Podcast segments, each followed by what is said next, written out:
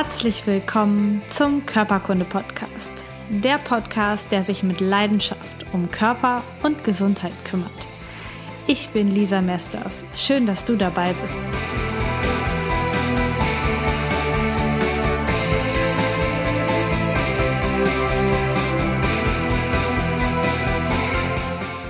Hallo und herzlich willkommen zu einer neuen Ausgabe des Körperkunde Podcast. Heute geht es um das Thema Faszien und das ist ein ganz modernes Thema im Moment und ich habe mir Hilfe dazu geholt, um dieses Interview für dich möglichst informativ zu machen. Und zwar habe ich mich mit Nils getroffen. Nils Steinmetz ist ein ganz geschätzter Kollege und lieber Freund von mir. Wir haben zusammen die Ausbildung zum Manualtherapeuten gemacht und er ist Physiotherapeut und äh, Bachelor of Arts der Physiotherapie. Im Moment ist er angehender Dozent für Faszientherapie, das heißt, er wird ungefähr ab nächstem Jahr Physiotherapeuten auch ausbilden in dem Bereich der Faszientherapie. Und er lebt und arbeitet in Kiel und zwar in der Praxis Aktiv Plus, also dort arbeitet er. Leben tut er woanders. Ähm, die Kontaktmöglichkeiten werde ich euch am Ende des Interviews dann nochmal nennen. Wir haben uns getroffen in der MI Fachklinik und dort in den offiziellen Räumlichkeiten gesessen. Das heißt, du wirst ab und an ein paar Stimmen im Hintergrund hören und dich wahrscheinlich nach zwei, drei Minuten des Interviews an das Grundrauschen der Klimaanlage über unseren Köpfen schon gewöhnt haben, sodass du dich genau auf das Thema konzentrieren kannst. Dieses Interview ist ziemlich fachlich geworden. Lass dich bitte ab und an nicht von den Fachwörtern, die du hörst, abschrecken. Das wird alles im Laufe des Interviews erklärt und du hast hinterher einen super Überblick, was du für dich und deine Faszien tun kannst. Und ich kann ja schon mal sagen, das sind ganz einfache, super Tipps und ähm, dir wird hinterher werden hinterher ganz viele Mechanismen viel, viel klarer sein. Und deswegen wünsche ich dir jetzt ganz viel Spaß mit Nils und mit mir und wir starten direkt in das Interview rein. Die erste Frage ist, was sind eigentlich Faszien? Ja, Faszien sind im Prinzip ähm, überall im Körper vorhanden. Es ist eigentlich das kollagene Binde- und Stützgewebe, was alle anderen Strukturen in sich aufnimmt und stabilisiert und was für deren Versorgung zuständig ist. Ähm, das heißt, es findet sich sowohl im oder um den Muskel, um den Nerven äh, als Blutgefäß im ganzen Körper. Ähm, es findet sich in Knochen Kollagenstrukturen, die dann kalzifiziert sind und letztendlich einen Knochen bilden. Somit bildet das Ganze eine Art ähm, durchgehende Struktur, die alles mit allem verbindet. Okay, ganz oft ist so ein, äh, als Bild das so beschrieben, dass Faszien nur das, ähm, das ist, was man auch beim Fleisch zum Beispiel wegschneidet, dieses Weiße am Fleisch, äh, dass das quasi die Faszie ist, die man dann sehen kann. Aber so wie du sagst, ist es da noch viel mehr als nur das das Weiße am genau. Fleisch. Es, also es ist, es ist noch viel, viel mehr. Man könnte äh, übertrieben sagen, alles ist Faszie. Ähm, in der Anatomie wurde es tatsächlich so gehandhabt, dass lange Zeit das Weiße weggeschnitten wurde, damit man an die wichtigen Bestandteile, die Muskelzellen und die Nerven rankommt. Ähm, aber es bildet tatsächlich ein, eine Umgebung, in der alle anderen spezialisierten Zellen arbeiten können.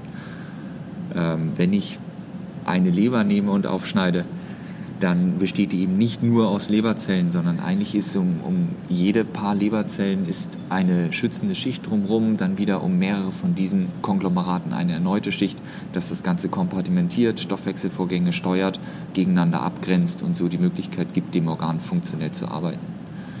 So. Mhm, also ähm, Faszien verbinden die ganzen speziellen Organzellen miteinander und sorgen dafür, dass sie auch untereinander kommunizieren können. Faszien verbinden, sorgen für die Kommunikation.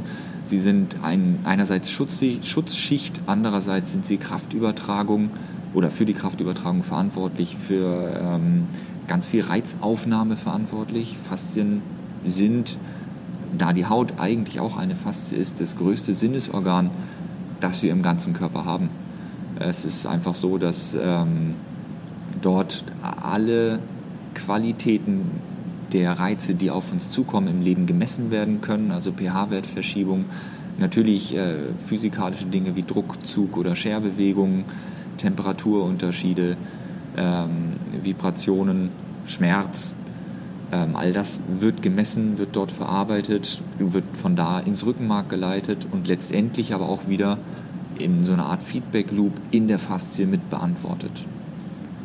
Das heißt, wenn es da irgendwo eine Störung gibt, dann verändert sich auch die Faszie. Dann verändert sich die Faszie. Dann ähm, verändert sich dort die Spannung, dann verändern sich dort ähm, elektrochemische Eigenschaften, was am Ende dazu führen kann, dass es zu dieser weit verbreiteten Idee dieser Verklebung kommt ähm, was nicht zu verstehen ist wie eine echte Verklebung, wo ich zwei Dinge mit am besten einem äh, vulkanisierenden Kleber, zwei Gummischeiben zusammenklebe und dann ist es eins, sondern es ist einfach nur so, dass es zu einer Adhäsion kommt, einer Zusammenlagerung, wie wenn ich zum Beispiel zwei Glasscheiben nehme, dazwischen einen Tropfen Wasser tropfe, die Glasscheiben zusammenpacke, dann pappen die auch aneinander, obwohl sie nicht miteinander verbunden sind.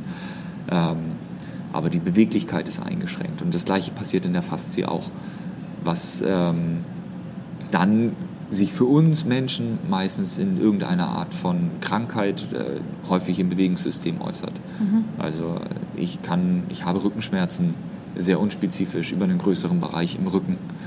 Dann kann es sein, dass da zum Beispiel meine Faszie ähm, verklebt, Schrägstrich äh, gleitgehemmt ist und dass die Bewegung deshalb äh, schlechter stattfinden kann. Und wenn wir jetzt bei dem Beispiel Rückenschmerzen bleiben, was kann dann dafür sorgen, dass diese Faszie sich da so aneinander hängt, dass das Schmerzen auslöst? Ähm, das kann äh, von einer dauerhaften Überbelastung wie falsch sitzen ähm, zu einer momentanen Überbelastung wie einmal doof und zu schwer heben äh, reichen. Das kann ein Trauma sein, äh, Kneipenschlägerei. Das kann ähm, eine, eine Operationsnarbe sein das kann Wassermangel sein oder schlechte Ernährung. Das kann reine Fehlinformation sein. Wenn also jetzt ein äh, Organ, das in diesem Bereich des Rückens seine Informationen projiziert, ungünstige Informationen sendet, dann wird die ja auch in der Faszie quasi mit ausgearbeitet, in dem Sinne, dass sich da das elektrochemische Gleichgewicht verschiebt und dass sich da ähm, die Fähigkeit zur Beweglichkeit dadurch verändert. Mhm. Also kann können von, vom Trauma hin bis zur Überbelastung, falsche Ernährung, zu wenig trinken ähm, und richtige Probleme an Organen, alles dafür sorgen, dass diese fasziale Struktur nicht mehr richtig funktioniert. Richtig. Also wie gesagt, die Faszie ist unser größtes Sinnesorgan als, als aufnehmendes Organ. Es ist aber auch eins der größten Effektororgane. Also jeder Reiz oder ähm, jede, jede Willkürmotorik wird ja unter anderem auch über die Faszie weitergeleitet. Alles, was irgendwie meinen Körper betrifft und zu einer Spannungsveränderung irgendwo führt, heißt immer, dass diese Spannungsveränderung in der Faszie stattfindet. So, ein, ein ähm, Bluthochdruck findet letztendlich in der, ah, der Bluthochdruck selber nicht, aber die daraus resultierende Versteifung der Blutgefäße findet in der Faszie statt. So. Äh, Stress und Schultern hochziehen und einen festen Nacken kriegen findet in der Faszie statt. Es findet eigentlich alles in diesen Hüllstrukturen statt. Das ist das Spannende daran. Die ähm, anderen Zellen, die, die man sonst, die Muskelzellen, die man sonst immer dafür verantwortlich gemacht hat, das sind ähm, reine ausführende Zellen, die das nur machen, wenn ein Nerv ihnen sagt, jetzt spann dich mal an. Dann spannen die sich an. Wohingegen eine Faszie dadurch, dass die ähm, wesentlich langsamer und rigider reagieren kann, ähm, wenn nicht aktiv daran rumtherapiert oder rumbewegt wird, ähm, viel länger so eine Spannung aufrechterhält, als da überhaupt auch so ein Reiz stattfindet. Und wie schnell kann sich so eine Faszie in der Spannung verändern? Wie, wie lange dauert das, bis irgendein Prozess da eine Spannungsveränderung auslöst? Gute Frage. Ähm, ich müsste mir jetzt, das klingt jetzt erstmal wie ein Widerspruch, wenn ich sage, das geht sehr, sehr schnell. Ähm, aber man stelle sich einmal vor, ich biege nichtsahnend zu Fuß laufend um eine Ecke und vor mir fällt ein Schrank aus dem Fenster vor meine Füße. Ja, Dann habe ich direkt eine massive Spannungserhöhung im ganzen Körper, in jeder Faszie, okay. überall. Auch muskulär ist da eine Menge Tonus dann. Mhm. Ähm, das heißt, das ist ähm, durchaus ein System, was sehr, sehr schnell reagieren kann. Aber auch dieser, diese Mehrspannung, dieser Mehrtonus wird dann nicht ewig vorhanden bleiben, sondern äh, so bleibende Symptome wie der bleibende Rückenschmerz, die resultieren auch dann eher aus einer dauerhaft ungünstigen Situation für die Faszie, also eine, eine schlechte Ernährung, ähm, ein ähm, schlechter,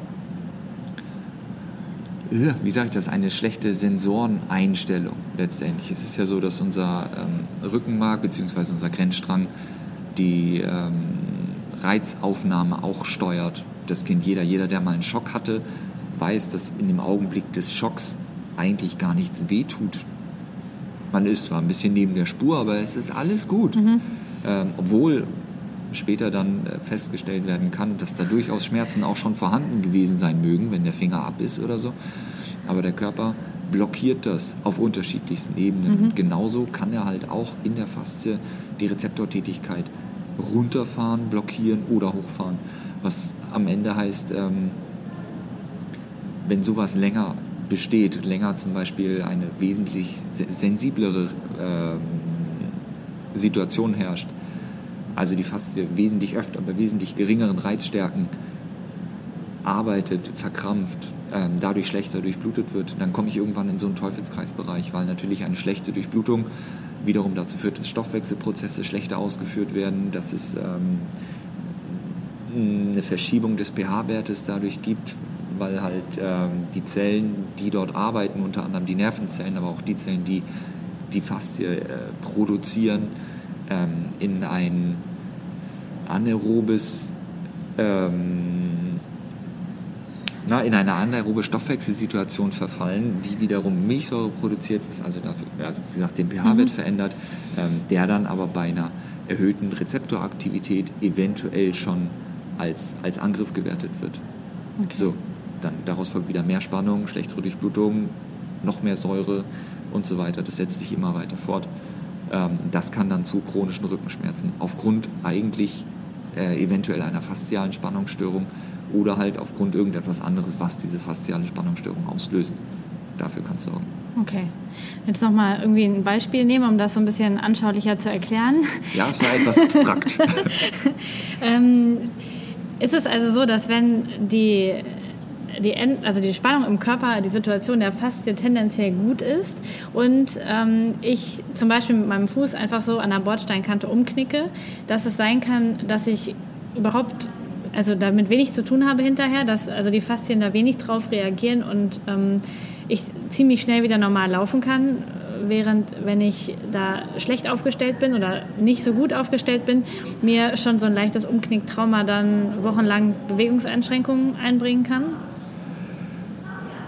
Es gibt durchaus beide Möglichkeiten. Ich meine, äh, jeder wird es im Freundeskreis kennen, dass es welche gibt, die darauf gut reagieren oder schlechter reagieren. Ähm, das hat sicherlich auch was mit der faszialen Beschaffenheit zu tun, ähm, weil, wie gesagt, darüber ja unsere ähm, Sensorik passiert. Aber ich glaube, das jetzt nur auf die Faszie abzuwälzen, wäre zu kurz gegriffen. Das okay. wäre dann mhm. wieder das Wundermittel. So wird es ja leider auch im Augenblick behypt, mhm. ja. dass man alles mit der Rolle wegrollen kann oder alles. Und ähm, da müsste man dann andere Verschaltungsebenen durchaus noch mit in den Fokus setzen, mhm. dass man sagt, gut, ähm, klar ist, je günstiger die Gesamtsituation ist, und da spielen, spielen Faszien deutlich mit rein, desto leichter kann mit einem Trauma umgegangen werden. Ähm, das aber alles wieder nur auf, auf eine Struktur abzuwälzen, wäre kurzsichtig. Ja, zu kurz gedacht dann ja. in, der, in der Kette. Mhm. Okay. Ähm, wenn wir jetzt trotzdem bei diesem Beispiel des Umknickens bleiben, ja. ähm, was passiert da mit den Faszien am Unterschenkel, wenn der, wenn der Fuß umknickt? Also was passiert da auf der strukturellen Ebene, dass das hinterher wehtut und nicht gut bewegt ist oder bei der Bewegung dann schmerzhaft ist? Um das nochmal so zu verstehen. Ja, ähm, wenn, ich, wenn ich umknicke, wenn ich mir ein Trauma einfange, dann habe ich als allererstes eine Entzündungsreaktion und die findet in der Faszie statt. So, das heißt, ich habe ähm, eventuell das, das Zerreißen von Gewebe, sehr wahrscheinlich das Zerreißen von Gewebe, ähm, dann ein Austritt von Zellsekreten, was am Ende wieder zu Histamin und äh, Monozyteneinwanderung führt. Ähm, die Blutgefäße öffnen sich, dass damit mehr Immun aktive Prozesse da in dem Bereich stattfinden können, dass also Fresszellen einwandern können, dass zerrissene Gewebe ähm, auffressen, phagozytieren können, ähm, dass ähm, dort Nährstoffe hinkommen, dass durch einen erhöhten Zelldruck, durch diese Flüssigkeit, die ja, die ja ausläuft aus so einem Gefäß, das klingt jetzt gemein, ähm, durch, durch den erhöhten Turgor, den Zelldruck, der dann dadurch entsteht, oder der, der ähm, Wasserdruck im Gewebe, wird eine Schutzfunktion äh, stattgefunden. Da gleichzeitig spüre ich dann eine Überwärmung. Ich kann eine Rötung sehen ähm, und das macht letztendlich dann auch diesen drückenden Schmerz, den wir haben. Diese, diese vermehrte Spannung einfach durch, ähm, ich sage jetzt mal Flüssigkeit, mhm. die sich da befindet. Ähm, das, das ist das, so was erstmal dort passiert. Die, typischen mhm. Entzündungszeichen, genau, die, die so ungefähr drei Tage andauern. Und äh, ein gesundes System sollte dann alles regeln und wieder abtransportieren. So, da es sich um kollagenes Bindegewebe handelt, wenn ich mir jetzt da ordentlich was kaputt reiße, dauert es dann halt noch, ähm, bis diese Strukturen erneut aufgebaut wurden. So in den ersten bis zu sechs Wochen wird es ähm, gewöhnlich durch äh, weichere Kollagenfasern erstmal ersetzt, um da, die kann man schnell produzieren. Das ist für die spezifischen Zellen, die das herstellen sollen, leichter, davon große Mengen in kurzer Zeit herzustellen. Mhm.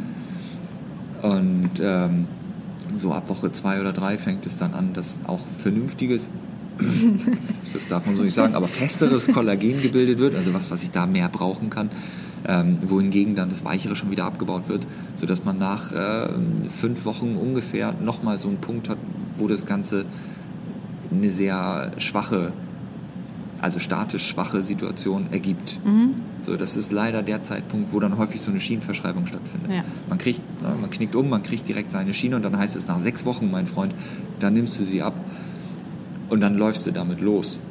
Und ähm, das heißt, ich habe sechs Wochen lang dieses Gebiet nicht funktionell belastet. Ich habe dem äh, Körper keine Möglichkeit gegeben, dass sich die Kollagenfasern, die da bilden, funktionell ausrichten, in Belastungsrichtung ausrichten, mhm. um später neu auftretenden Belastungen entgegenwirken zu können. Dann reiße ich die Schiene runter, habe da eine ungünstige ähm, statische Situation und kriege aber die Ansage, jetzt belaste dich wieder. Und das ja. führt dann häufig zu einer Retraumatisierung. Mhm. Da wäre es günstiger, die ersten drei Tage der Entzündung abzuwarten und dann wieder im Rahmen dessen, was mit dem Schmerz vertretbar ist, ohne dass man ähm, vegetative, also so Schockbegleitsymptome bekommt, ähm, dann zu belasten in dem Rahmen, damit der Körper direkt funktionelles Gewebe aufbaut. Und das führt dann dazu, dass ich deutlich schneller ähm, in die Funktion komme. Ich kann deutlich schneller meinen Fuß wieder vernünftig benutzen. Die Schwellung bleibt etwas länger, aber die Schwellung ist gut. Die Schwellung schützt uns. Mhm, das ja. ist, ist nichts Schlimmes. Und das ist ja auch die Variante, die im, im Sport schon, schon viel länger angewendet wird. Also ja. heutzutage kriegen ja eigentlich so, so eine Schienenversorgung kriegt nur der Normalverbraucher noch vom Arzt. Also so Leute, oder die mit ihrem Bewegungsapparat zu tun haben, nicht unbedingt. Genau, oder die Leute bekommen eine Schiene, aber die Ansage belastet dich direkt mit der Schiene. Ja. Mhm. Du kriegst die Schiene, damit du nicht nochmal umknickst, damit du dich nicht retraumatisierst, aber damit musst du richtig ackern.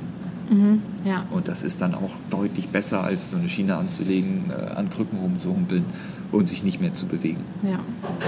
Und wenn jetzt nach, nach so einem Trauma im Sprunggelenksbereich da auch nach acht, neun, zehn Wochen noch Bewegungseinschränkungen sind, dann kann man die durch so eine Faszientherapie doch behandeln, oder nicht? Die kann man durchaus äh, durch so eine Faszientherapie behandeln. Das ist dann häufig der Fall. Dann wurde während der Wundheilung ähm, etwas falsch gemacht. Klingt jetzt hart und das ist auch so nicht richtig. Aber dann gab es zumindest ungünstige Situationen, die dazu geführt haben, dass es eben zu diesen Adhäsionen kommt, ähm, die häufig dann mit einer erhöhten Rezeptoraktivität wieder verbunden sind, sodass die Leute auch immer wieder äußern, ja, nee, wenn ich da über diesen gewissen Punkt rübergehe, dann tut es halt noch weh. Ähm, und dann kann ich da als Therapeut beigehen und das frei machen. Mhm. Das macht aber keinen Spaß. Also es macht weder dem Therapeuten Spaß, weil da mit sehr viel Kraft und sehr viel Druck gearbeitet werden muss und dem Patienten macht es auch gar keinen Spaß. Ähm, also tut richtig weh dann? Tut sehr häufig, nicht immer, mhm. aber es tut sehr häufig deutlich weh. Das hängt auch wieder davon ab, was gerade los ist. Aber so die klassischen ähm, myofasziale oder, oder FDM, die klassischen Ausbildungen dahingehend arbeiten in den Schmerz hinein. Mhm. Ähm, das Rolfing macht es nicht oder strukturelle Integration, die arbeiten nicht zwingend in den Schmerz hinein, das kann dabei auftreten, aber das ist nicht, nicht Voraussetzung, bei den anderen heißt es das schon. Und ähm, es kommt halt sehr darauf an, was da ist. So ist eine intensive Sache. Teilweise würde ich den Leuten empfehlen, dann doch selber einmal zu trainieren und sich bewusst in diese nötigen Bewegungen reinzugeben. Eine Viertelstunde, 20 Minuten sich gut warm zu machen, mehrfach in diese Bewegung reinzuarbeiten und zu schauen, ob das nicht schon Effekt gibt. Mhm. Da muss ich halt selber dann hart im Leben sein und mich treten können. Okay. das ähm, kann man machen, auf jeden Fall, ja. Kann man genau, machen, ja. genau. Also hat man auch ähm, gute Möglichkeiten, seine Faszien selber zu beeinflussen. Im Prinzip ähm, präventiv sowieso. Mhm. Ähm, jeder, der Yoga, es muss kein Faszien-Yoga sein. Jetzt wird ja alles mit diesem Prädikat Faszie, wie gesagt, hochgerissen und da heißt ja. es, ist was ganz Besonderes. Ähm, jede Form von Bewegung ist sinnvoll, das sprachen wir schon an. Wer mhm. irgendwie sich nicht bewegt, der kriegt dort Probleme vom Stoffwechsel. Ausreichend trinken, Stressmanagement, all diese Dinge, ähm, die dafür sorgen, dass es uns gut geht, sorgt am Ende dafür, dass es unseren Faszien und unserem Nervensystem gut geht. Es sorgt am Ende dafür, dass es uns auch weiterhin gut gehen wird. Seelenpflege ist da auch ein essentielles Stichwort, durchaus. Ja. Das heißt, ähm, wenn man sich ausreichend bewegt und ähm, sich in alle Richtungen bewegt, also die Gelenke wirklich in alle Richtungen bewegt, dann behandle ich jeden Tag schon mal präventiv selber meine Faszien. Ja, genau, genau so kann man es sagen. Genau. Also ähm. egal, ob das jetzt Yoga oder Pilates oder, oder sonst irgendwie heißt, äh, Hauptsache ich bewege mich mit großen Bewegungen und mache etwas, was ich so im Alltag vielleicht nicht mache das äh, wiederum würde ich jetzt kritisch. Okay. Also mhm. wenn ich sage, ich mache zwingend Dinge, die ich, im All die ich noch nie gemacht habe, dann setze mhm. ich mich ja einer neuen Situation aus, auf die mein Körper noch nicht vorbereitet ist. Ja. So, ich ähm, mache jetzt heute das erste Mal in meinem Leben Handstand, aber dafür gleich 40 Minuten. Okay. ja gut, das, das äh, ähm, gemeint habe ich, dass, ähm, dass wenn man den ganzen Tag sitzend vom PC im Büro verbringt, dass es dann für die Faszien ein guter Ausgleich ist, ähm, sich stehend oder auf der Matte zu bewegen. Ja, auf jeden Fall. Ähm, es gibt viele Bewegungskonzepte mittlerweile, ich beobachte das ja auch sehr gerne, die sich mit diesen Animal Moves oder ähnlichen Dingen auseinandersetzen. Also alles das, wo man auch auf allen Vieren mal rumkrabbelt, durch die Gegend rollt, äh, ein Rad schlägt. Alles das, was, was Kinder auch schon immer gemacht haben. Ich, ich finde, man kann da Kinder ruhig als Vorbild, Vorbild nehmen, die bewegen sich wild auch in alle Richtungen und erstaunlich ist, die tun sich eigentlich fast nie richtig was Ernsthaftes, mhm. sondern werden dadurch immer nur besser. Und in dem Maße, wie wir das sein lassen und uns in unsere sehr strukturierte, aber auch sehr einseitige Arbeitswelt begeben, mit nur Sitzen oder auch Schule schon, nur sitzen und dann vielleicht nur noch ganz wenig bewegen, äh, umso unbeweglicher werden wir, umso schmerzgeplagter werden wir, umso schlechter geht es unseren, unseren Faszien mit ihrer Gleiteigenschaft. Also ähm, das Ziel sollte schon sein, sich kontinuierlich das Bewegungsausmaß zu vergrößern und zu erweitern, das Bewegungsrepertoire zu erweitern. Mhm. Ja, und dann tue ich mir jeden Tag was Gutes, wenn ich äh, die zehn Minuten zur Arbeit mit dem Fahrrad fahre oder zu Fuß gehe, anstatt im Auto oder im Bus. Das ist direkt ein kleines Training. Genau, also bewegt die Faszien und sorgt natürlich auch im Umkehrschluss wieder für Stressabbau, was dann den Faszien Eben. wieder zugutekommt. Am Ende bewegt sich alles in Kreisläufen. Und alles in Verbindung zueinander durch die Faszien. Richtig. ähm, du hast eben so verschiedene ähm, Therapieansätze erwähnt, verschiedene Namen genannt. Magst du einmal ganz kurz sagen, was die Unterschiede zwischen den verschiedenen Therapieansätzen sind? Ja, ähm, soweit ich das kann. Ich habe jetzt das nicht alles gelernt. Ich weiß nur, dass es viele gibt. Mhm. Ähm, aber bei den dreien, die ich es genannt habe, ist es so, dass ähm, die FDM, das Fasziendistorsionsmodell nach Stephen Typaldos, ähm, ich glaube 1996 entwickelt wurde. Das war Du nix? Ja, also ich glaube, ich hatte gehört? das gelesen. ähm, da hat er das erste Triggerband beschrieben mhm. und ähm, man hat dann aber zehn Jahre nichts von ihm gehört. Okay. So, sondern das war dann sehr, er hat es für sich eigentlich ausgearbeitet und dann ist er verstorben, ich glaube auch 2006. Und seitdem wird sich drum geschlagen, wie das ist. Ähm, das, die FDM an sich ist ein relativ einfaches, sehr behandlungs- und sehr praxisorientiertes Werkzeug, das relativ schnelle Therapieerfolge sichert, wenn man das vernünftig anwendet. Mhm. Das äh, basiert auf dem Gedanken, dass jeder Patient weiß, was er hat und es einem durch seine Körpersprache mitteilen kann. Mhm. Und ähm, wenn man das entsprechend verstärkt und dann äh, in seinem Sinne nutzt, finden da tatsächlich sehr häufig sehr überraschende und ähm, krasse Effekte statt. Es ist aber auch eigentlich immer mit Schmerz verbunden. Die FDM Okay. ist, ähm, ich sag mal, das gemeinste dieser Werkzeuge, die ich kenne Okay. Mhm. bei all seiner Wirksamkeit durchaus. Die Myofasziale hat das Ganze anatomisch deutlich weiter runtergebrochen. FDM kennt keine Anatomie. Mhm. Okay. Die sagen, da wo mein Patient mir durch seine Körpersprache zeigt, wo es ist, da behandle ich. Scheißegal, ob das ein Gelenk ist, ob das ein Muskel ist, ob das, naja, ob das ein Nerv ist, ist nicht ganz egal, aber es ist denen relativ egal. Die Myofasziale hat gesagt, es gibt irgendwie Ketten und es wird Standard ähm, Faszienketten geben über Muskeln, über Gelenke, über Bindegewebe, Zusammenhänge geben, in denen es Probleme gibt und ich arbeite die intensiv durch, ähm, wenn es dort irgendein Problem gibt. Das ist auch eine relativ invasive Technik, also man geht weit ins Gewebe rein, man arbeitet mit sehr viel Druck, das ist auch nicht nur angenehm, ähm, löst sich aber von diesem, mein Patient zeigt es mir Gedanken, Okay, sondern mhm. ähm, baut schon ein bisschen mehr auf der Anatomie auf. So. Die äh, strukturelle Integration oder das Rolfing, das ist, ähm, es sind Markennamen für das Gleiche eigentlich. Okay. Mhm. Ähm, von denen weiß ich aktuell am wenigsten. Die arbeiten holistischer, also ganzheitlicher als die anderen, ähm, weil sie halt auch durchaus den emotionalen Faktor und den ähm,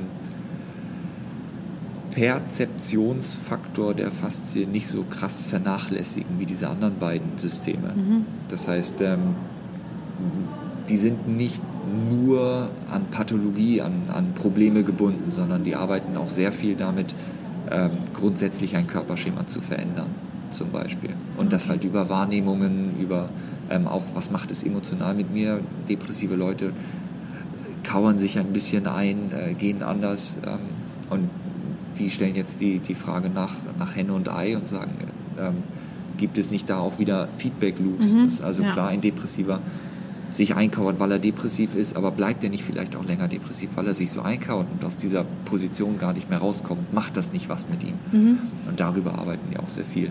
Das kann von sanft bis heftig gehen. Ich persönlich finde das eine der angenehmsten Alternativen. Äh, Es dauert aber auch entsprechend länger. Okay. Da, wo die FDM, ich äh, lüge jetzt ein bisschen, aber Sekundenphänomene zeigt. Also ich mache äh, vielleicht eine Minute was an meinem Patienten und er sieht einen deutlichen Effekt, brauche ich bei der strukturellen Integration länger. Okay. Da muss ich äh, eine Stunde, zwei Stunden behandelt werden.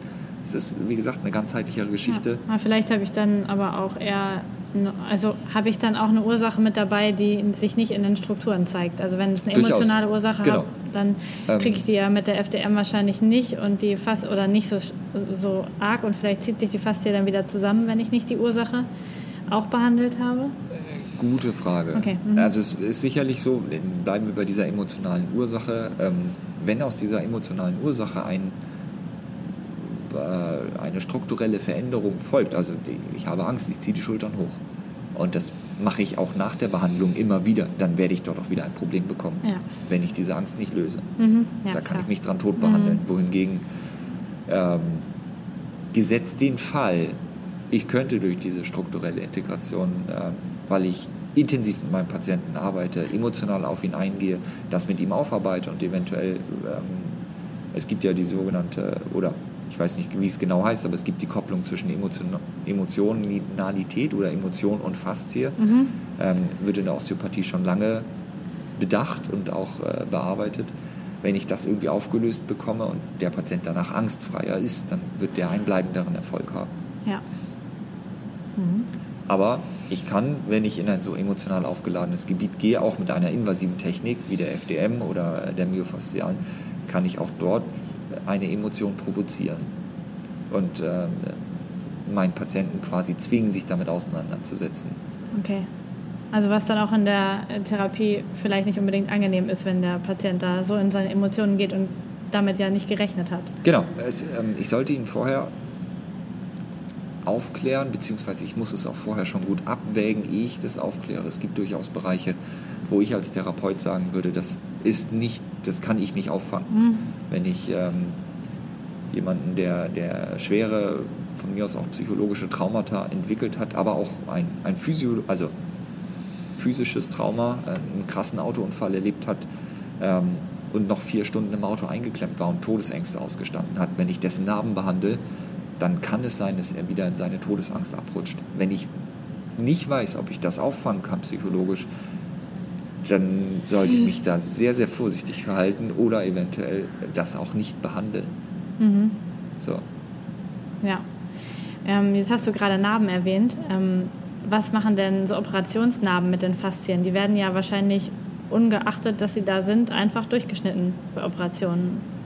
Also sobald die Haut durchgeschnitten wird, wird ja schon eine ja, Faszie richtig. durchgeschnitten. Mhm. Du hast völlig recht. Ähm, von bis wichtiger als die Narbe selber ist die Nachbehandlung. Mhm. Also Narben sind nicht zu vermeiden. Jeder, der Rosensträuche hat, weiß das. Ähm, oder irgendwie auch im Leben mal Fahrrad gefahren ist. Es, es kommt einfach immer zu Narben. Mhm.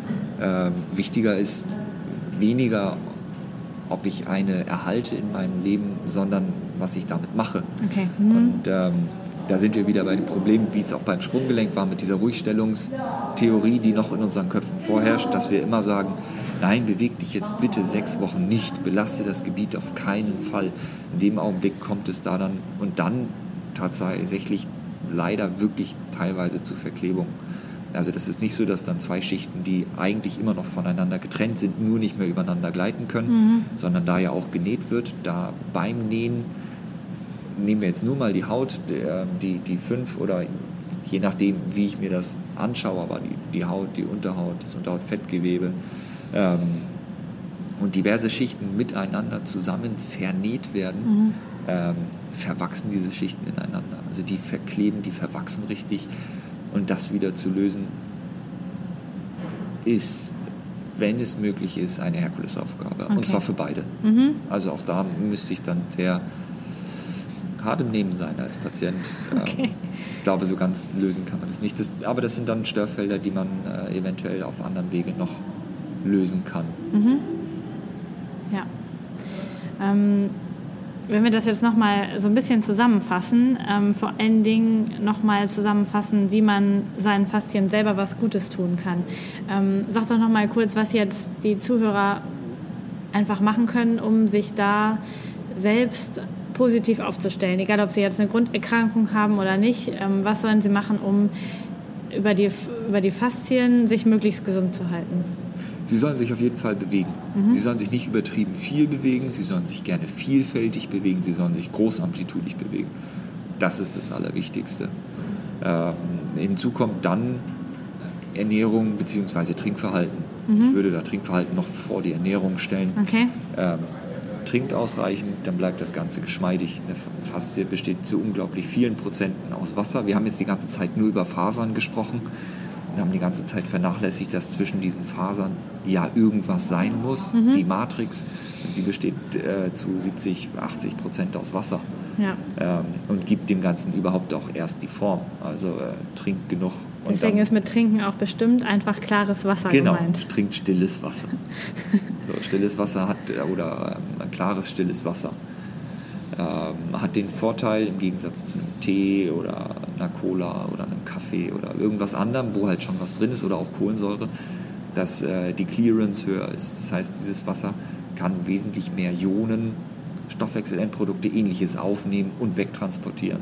Wohingegen ich, wenn ich äh, schon verseuchtes Wasser mit irgendwas anderem trinke, dann ist ähm, die Osmolarität quasi nicht so hoch, dass so viele Stoffwechselprodukte daraus gefiltert werden können. Dann gehört Essen dazu. Ähm, wichtig sind hier Fette mhm. unter anderem.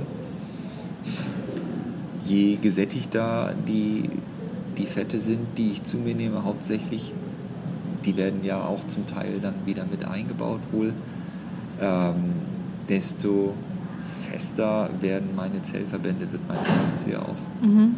Zumindest ähm, gibt es eine Studie bei Brandopfern, die das nahelegt. Mhm. Da hat man ähm, Brandopfer zur einen Seite normal behandelt nach dem Goldstandard und zur anderen mhm. Seite hat man den Parallelen noch mehrfach ungesättigte Fettsäuren zugeführt, sehr hoch dosiert. Mhm. Man hat festgestellt, dass die wesentlich besser heilen, dass das Gewebe, dass sie sich da zusammen heilen, ähm, elastischer ist, schneller eine, eine Barriere bildet gegen Keime, gegen Feuchtigkeitsverlust. Das waren schon erstaunliche Dinge, was sie da gemacht haben. Ah, also ja. mhm. denkt ein bisschen an ungesättigte Fette. Aber das, ist, das sind die Hauptsachen, das ist das, was Ja. ich hauptsächlich machen kann. Macht euch nicht so viel Stress. Ja, Das ist das Dritte. genau. So. Äh, das sorgt dafür, dass es euch gut geht. Habt Spaß. Ja. Und ähm, wie stehst du zu dem Thema Faszienrollen? Sich da selber zu behandeln, selber Faszienrollen zu haben, dann sich da drüber zu rollen. Kann man machen, Mhm. wenn man das mag. Ähm, ja, es ist. Äh, ich räusper mich jetzt mal erstmal laut. nee, man kann Faszienrollen nutzen. Es erfordert einfach einen gewissen Grad an Fitness, Mhm. ähm, an Kontrolle, an Koordination. Ich glaube, bevor man mit Rollen anfängt, kann man auch einfach sich vernünftig erwärmen und dann wirklich großamplitudige Bewegungen, also Dehnungen vollführen. Mhm. Ähm, für den Auto Autonormalverbraucher wird es wunderbar funktionieren und tut lange nicht so weh. Ja. Ähm, Und man braucht nicht, sich nicht erstmal was anschaffen. Genau, man braucht Ja. sich nichts anschaffen, wobei das jetzt preislich ja, Ja, nicht so schlimm nee, ist. äh, genau, ja. Aber ich brauche dann Platz dafür. Und Mhm. dann kommt, gibt es auch wieder mehr Ausreden. Nein, es ist äh, hier so dreckig oder draußen kann ich es ja nicht machen oder ich habe es hier heute nicht dabei. Ähm, dehnen und stehen und ein bisschen gehen beziehungsweise mich bewegen kann ich überall. Das ist äh, aus meiner Sicht effektiver. Und ähm, ich habe mit so einer Rolle tolle Effekte teilweise, aber ich würde sie eher Sportlern oder Leuten mit sportlichen Ambitionen empfehlen. Mhm. Okay, also auch Leute, die wissen, wie sie damit umgehen können, Leute, richtig. die wissen, ja. wie sie damit umgehen können und die auch auf kurzfristige Effekte angewiesen sind, weil sich da eine hohe Stoffwechsellast durch das Training zum Beispiel anbahnt. Mhm. Wer ähm, lange im Büro gesessen hat, der wird auch eine etwas erhöhte Stoffwechsellast haben. Aber wenn der eine Dreiviertelstunde durch den Park geht und ein bisschen die Arme kreist und tief durchatmet, dann hat sich das bei dem gelöst und gelegt. Dann ist das vorbei. Das schwemmt sich schnell genug aus. So. Also braucht man ähm, das gar nicht so. Ähm, Es ah, wird da ein Hexenwerk Ja, draus genau. gemacht. Es, Ja. es, wird, es wird gehypt. Mhm. Ähm, jetzt ist alles fast hier, man muss wahnsinnig auf sich aufpassen und es gibt 48.000 Tools, mit denen man sich selber behandeln muss. Ansonsten tut man sich ja schon was Schlechtes. Das ist alles Blödsinn Ja. aus meiner Sicht. Okay. Ähm, wir sind evolutionär so aufgebaut, dass wir Bewegung brauchen. Wir, wir bewegen uns sogar im Schlaf. Wir drehen uns alle 15 Minuten, weil der Körper Stillstand nicht mag. Mhm. Also sollte ich diese Situation meiden. Ich sollte meinen Arbeitsplatz verschaffen, bei dem ich aufstehen kann, bei dem ich mich hinsetzen kann, bei dem ich auf dem Stuhl, Stuhl kippeln kann oder den Kopf bewege oder wild gestikulierend mit meinen Nachbarn mich unterhalte, damit sich was bewegt. Das liebt mein Körper, das liebt meine Faszien. Dann habe ich Stoffwechsel und dann bleibt alles gesund. Ähm, ich ich brauche da kein Hexenwerk von machen. So, sobald ich ähm, gehe, mich bewege, ein bisschen Kraftanstrengung habe, mal, mal die Treppen gehe oder eine Kniebeuge mache, geht es dem ganzen Bereich gut. Ja. Das war doch ein hervorragendes Schlusswort zum Thema Faszie, finde ich. Also, es war nochmal alles gut zusammengefasst. Ja, sehr schön, das freut mich. Wunderbar. Wir gehen jetzt nämlich auch unsere Faszien noch ein bisschen durch Bad Pyrmont bewegen. Ähm, und ich bedanke mich ganz herzlich bei dir, dass du das mit mir gemacht hast hier. Sehr gerne. So, das war das Interview zum Thema Faszien mit Nils Steinmetz. Ich hoffe, es hat dir richtig gut gefallen und du hast ganz viel für dich mitnehmen können und auch alles gut verstanden und dich nicht von den Hintergrundgeräuschen ablenken lassen. Falls du weitere Fragen hast, kannst du natürlich gerne mich kontaktieren. Und falls du im Speziellen Kontakt zu Nils aufnehmen möchtest, Nils Steinmetz arbeitet in Kiel in der Praxis Aktiv Plus und du kannst ihn gerne per E-Mail erreichen unter nh.st.gmx.de. Ich packe die E-Mail-Adresse aber auch nochmal als Kontaktmöglichkeit in die Show Notes. Ich wünsche dir jetzt ganz viel Spaß beim Umsetzen der Tipps. Beweg deine Faszien, trink klares Wasser und hab einen wunderschönen Tag. Bis zum nächsten Mal, deine Lisa. Vielen Dank, dass du Teil meines Podcasts bist.